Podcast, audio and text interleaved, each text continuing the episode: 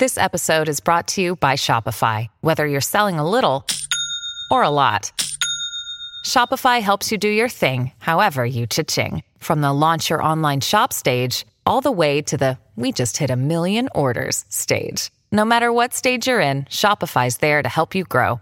Sign up for a $1 per month trial period at shopify.com slash special offer, all lowercase. That's shopify.com slash special offer. At Evernorth Health Services, we believe costs shouldn't get in the way of life-changing care, and we're doing everything in our power to make it possible.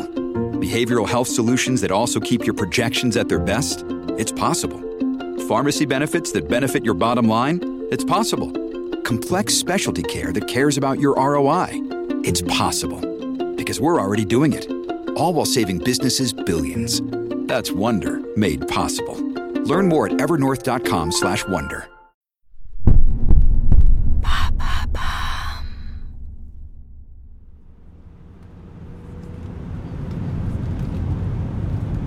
13 octobre 1977. Le vol 181 de la Lufthansa en provenance de Palma de Majorque et à destination de Francfort se trouve à la hauteur de Marseille. Le Boeing 737 a décollé des Baléares avec 86 passagers et 5 membres d'équipage à 11 heures. 30 minutes plus tard, 4 hommes, 2 Palestiniens et 2 Libanais, prennent le contrôle de l'appareil. Ils obligent le pilote à se dérouter vers l'aéroport de Larnaca, à Chypre. Par la radio de bord, les pirates de l'air expliquent agir en coopération avec la fraction Armée Rouge. Ils exigent la libération de 10 membres de la RAF détenus à la prison de Stamheim et de deux Palestiniens emprisonnés en Turquie. Après une escale à Rome, l'avion se pose à Larnaca.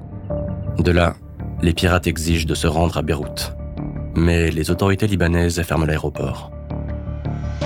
L'appareil se rend d'abord à Bahreïn, puis il atterrit sans autorisation à Dubaï, avant de gagner Aden, au Yémen. On est le 17 octobre. Le détournement dure depuis cinq jours. Dans une ultime tentative, les pirates atteignent Mogadiscio, en Somalie. Le Boeing est immobilisé en bout de piste. Le 18 octobre, vers 2 heures du matin, des policiers d'élite allemands, des soldats des forces spéciales britanniques et des militaires somaliens donnent l'assaut. Les passagers sont libérés, sains et saufs. 18 octobre 1977. Prison de Stuttgart-Stammheim. Le surveillant principal récupère les clés des cellules du septième étage du bâtiment. C'est là que sont enfermés Andreas Bader, Jan Karl Rasp, Gudrun Enslin, Imgar Möller, membre fondateur de la fraction Armée Rouge. À 7h41, le surveillant ouvre la cellule 716. Jan Karl Rasp gît sur le sol. Du sang s'échappe de son crâne, mais il est encore en vie. À côté de lui, un pistolet. Le gardien se précipite dans la cellule 719.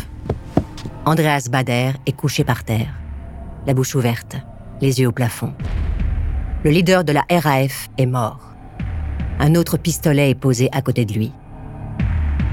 Dans la cellule 720, les matons découvrent Gudrun Enslin tendue au barreau de la fenêtre. Dans la cellule 725, Irmgard Müller est en boule sur son lit. Elle s'est poignardée avec un couteau de cuisine, mais elle est vivante. Les membres historiques de la RAF, groupe terroriste allemand des années 70, se sont suicidés quelques heures après l'échec du détournement du vol 181 de la Lufthansa.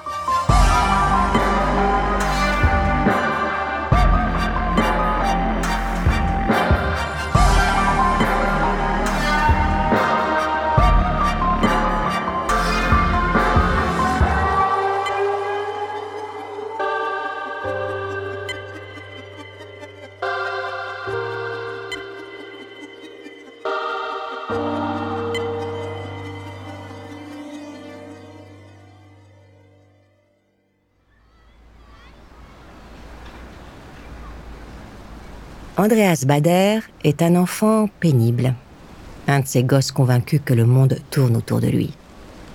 Comme l'avoue sa mère Annelise, c'est tout l'un ou tout l'autre. Soit vous l'aimez, soit vous le détestez. Né le 6 mai 1943 à Munich, Bader n'a presque pas connu son père. Soldat de l'armée allemande, il est fait prisonnier en 1945 par les Russes avant de disparaître corps et bien. Andreas n'en fait qu'à sa tête. Ses professeurs le jugent intelligent mais paresseux et ingérable. Sa mère, sa grand-mère et sa tante le pourrissent de cadeaux. Elle l'élève comme un petit roi capricieux. Il refuse de se laver ou s'entête à sauter des repas quand la nourriture ne lui convient pas. Pour des raisons obscures, il ne veut pas qu'on lui souhaite son anniversaire, ni qu'on fête Noël. Devenu adulte, Bader ne tolère pas la contradiction. Si quelque chose ne marche pas, c'est la faute des autres. La faute à leur incompétence. Colérique, il déverse alors des flots d'injures. Proche de la crise de nerfs, l'écume au coin des lèvres.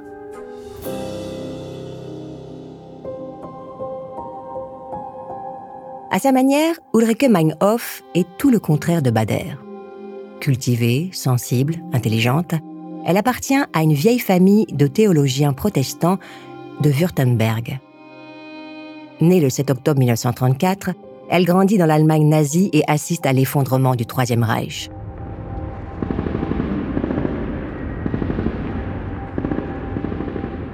Son père décède quand elle a 5 ans, victime d'un cancer du pancréas.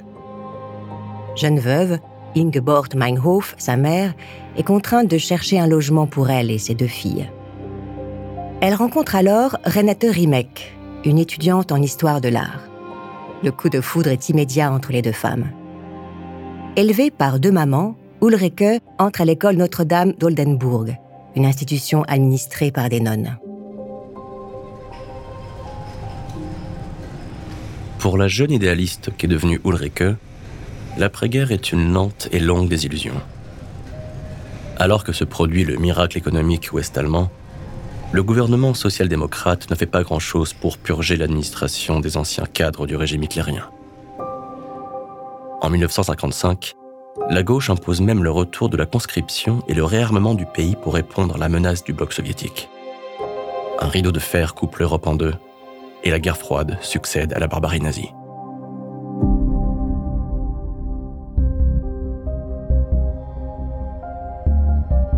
Mai 1958. Hambourg. Ulrike rejoint l'Union des étudiants socialistes allemands, la SDS, et intègre la rédaction du journal estudiantin Concrète. Elle tombe amoureuse du patron du journal, Klaus Röhln, qu'elle épouse.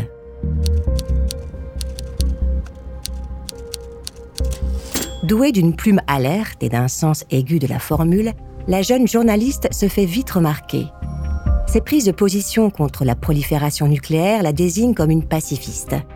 Son engagement politique la situe à gauche de la gauche, mais c'est surtout le passé douloureux de l'Allemagne qui hante ses convictions morales. Alors que la reconstruction est menée à un rythme effréné, la société allemande voit apparaître à la fin des années 50 de nouveaux citoyens. Des jeunes gens, portant les cheveux longs et des vêtements à la propreté douteuse. Ils sillonnent l'Europe en faisant du stop et se retrouvent dans des squats à Paris, Amsterdam, Hambourg ou Stockholm. Ces héritiers des beatniks américains ne sont pas du goût de tout le monde. Et surtout pas des conservateurs, qui voient d'un mauvais œil la multiplication de manifestations où on joue de la guitare, où on fume du shit et où on se persuade qu'on va changer le monde. Berlin-Ouest s'impose vite comme un point de fixation pour cette contestation désordonnée et utopique. Effrayés par la construction du mur, en août 61, des habitants quittent la ville. Les appartements vacants trouvent preneurs et des communautés se constituent.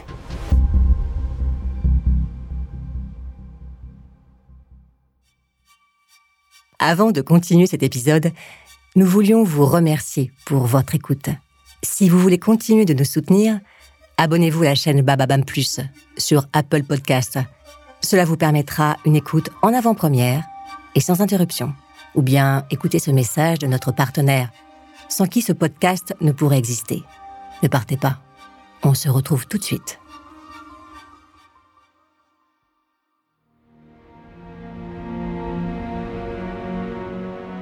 Si elle est sensible aux menaces de la guerre froide, Ulrike Meinhof est davantage préoccupée par l'engagement militaire des États-Unis au Vietnam. À mesure que l'armée américaine s'enlise dans ce bourbier, la machine de guerre se déchaîne contre la guérilla Viet Cong. Bombardements massifs, usage du napalm et de défoliants orange, destruction systématique de villages. Le conflit est diffusé en direct par les chaînes US. Et soir après soir, les décomptes macabres monopolisent les journaux télévisés en Europe. Le raccourci est hasardeux, mais pour la journaliste, ce que les GI font dans le Nord-Vietnam est du même ordre que la terreur imposée par les SA allemands dans les années 1930. En 1961, Meinhof signe une tribune qui lui vaut une célébrité instantanée.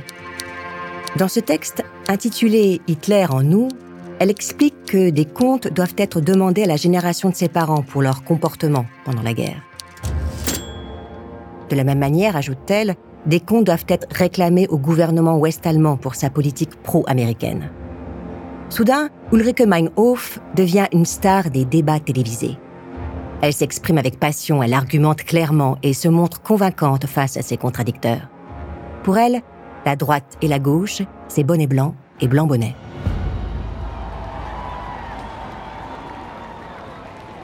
Toute cette activité attire l'attention de la police, qui entend garder à l'œil cette jeunesse contestatrice. Le contre-espionnage allemand a réussi à infiltrer un de ses agents au sein du mouvement étudiant. Peter Urbach se fait passer pour un cheminot licencié et expulsé du parti de l'unité socialiste pour vol et pour d'autres petites arnaques. Urbach est un type plein de ressources, capable de tirer une voiture en un clin d'œil ou de se procurer un pistolet sous le manteau. Son rôle est de surveiller les étudiants, mais également de les inciter à un certain degré d'illégalité, voire de violence, afin de mieux justifier ensuite la répression. Andreas Bader n'est pas un idéologue. Ce qu'il aime, c'est l'action, l'adrénaline qui coule dans ses veines quand il tient une arme à la main ou qu'il conduit une caisse volée. Bien sûr, il a des convictions. Il déteste tous ces capitalistes profiteurs et il pense que les Américains n'ont rien à faire au Vietnam. Mais la politique, ce n'est pas vraiment son truc. La tête pensante du groupe est Gudrun Enslin, la fille d'un pasteur qui a vécu quelques semaines dans une bourgade méthodiste de Pennsylvanie. Elle a gardé de ce séjour la conviction que les Américains sont un peuple naïf et trompé par ses dirigeants.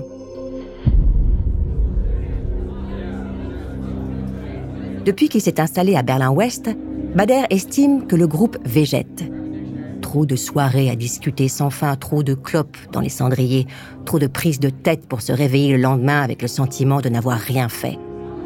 Le jeune militant a envie que ça bouge, fort et tout de suite.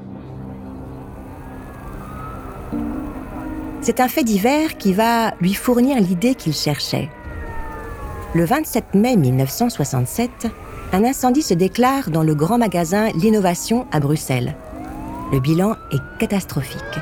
251 morts.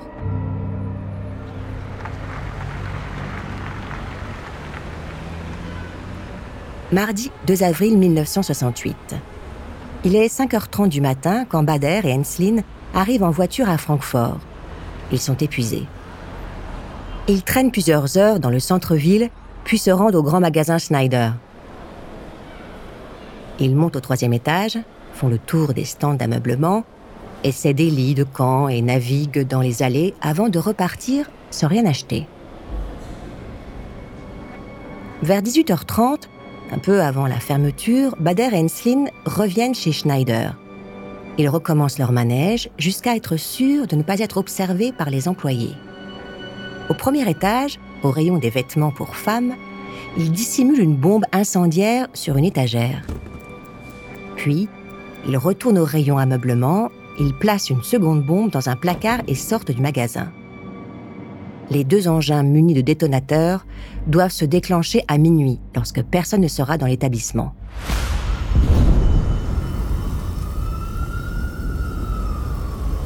C'est un vigile de nuit qui donne alerte. Des flammes lèchent le plafond du troisième étage et menacent de s'étendre au rayon des jouets situés au même niveau. Les pompiers interviennent rapidement. L'incendie est maîtrisé Personne n'est blessé, mais le montant des dégâts atteint 700 000 marques. Peu après 10 heures, le lendemain, la police de Francfort reçoit une information anonyme. Les auteurs de l'incendie criminel sont Andreas Bader, Gudrun Henslin et deux autres complices. En quelques minutes, l'appartement où se cachent les quatre incendiaires est cerné par les flics.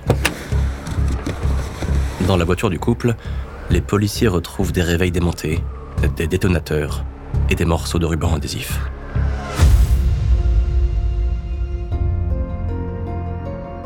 Le procès s'ouvre le 14 octobre 1968. Conscient du danger croissant, le gouvernement allemand veut aller vite et démontrer sa fermeté. Mais les choses ne se passent pas comme prévu. Bader et ses complices se voient offrir la tribune qu'ils espéraient. Nous avons fait cela pour protester contre l'inaction des gens face au massacre des Vietnamiens, affirme Gudrun Henslin. Ulrike Meinhof couvre le procès pour le journal Concrète. La jeune journaliste est impressionnée par la personnalité et la détermination de la fille de l'ancien pasteur. Le tribunal rend son jugement le 31 octobre. Trois ans de prison ferme. Une sanction plus sévère que celle anticipée par les chroniqueurs judiciaires. Même s'ils se retrouvent derrière les barreaux, les quatre condamnés ont réussi leur coup. La presse les désigne sous le titre de bande à Bader. Leurs noms et leurs photos font la une des journaux en Europe. En France, où les événements de mai 68 ont donné naissance à une génération contestatrice, le sort du groupe est suivi avec attention. Le leader étudiant franco-allemand Daniel Cohn-Bendit se montre critique à l'égard de Bader et de ceux qu'il appelle ses soldats. Il compare le jeune Allemand à un général autoritaire de l'armée soviétique. Incarcérée depuis le mois d'avril, Gudrun Henslin reçoit plusieurs fois la visite d'Ulrike Meinhof. Les deux femmes s'apprécient. Henslin et Bader font appel de leur condamnation.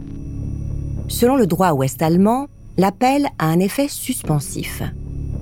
Les quatre détenus sont remis en liberté le 13 juin 1969, en attendant la décision de la Haute Cour fédérale prévue pour le mois de novembre. Andreas Bader retrouve la liberté. Avec un sens maîtrisé de la mise en scène, le jeune révolutionnaire quitte sa cellule, cheveux noirs et lunettes rondes, à la John Lennon. Histoire de fêter leur libération, les membres du groupe organisent une soirée. Ils s'injectent de l'opium en partageant la même seringue et contractent la jaunisse. Malades et affaiblis, ils décident de faire profil bas. Bientôt, ils plongeront dans la clandestinité.